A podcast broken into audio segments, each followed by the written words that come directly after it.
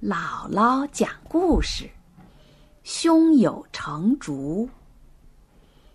古代宋朝有个著名的画家，叫文与可。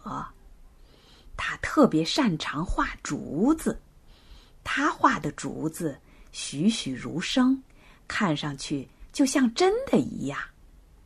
人们送给他一个雅号，叫墨竹大师。他画的竹子为什么这么像啊？原来呀，为了画好竹子，他在自己房前屋后种了很多竹子。一年四季，他就仔细的观察，看竹子在不同的季节，姿态、颜色有什么变化。通过长期的积累，文玉可对竹子的特性。有了充分的了解，好像这些竹子都是他抚养长大的孩子一样。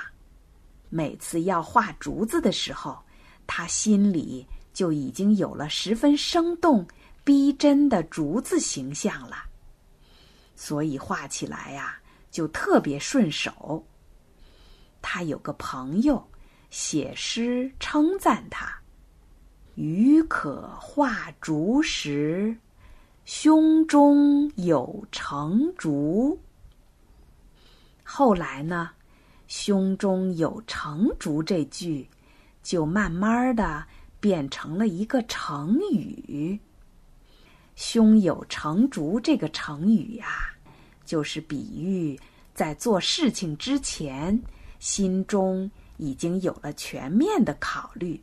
或者有了成功的把握，比如交给一个人一项工作，他已经做了充分的研究和准备，他就会胸有成竹的说：“行，没问题，一定能干好。”小朋友，只要你平常注意观察、思考。在做事情的时候，也会胸有成竹的。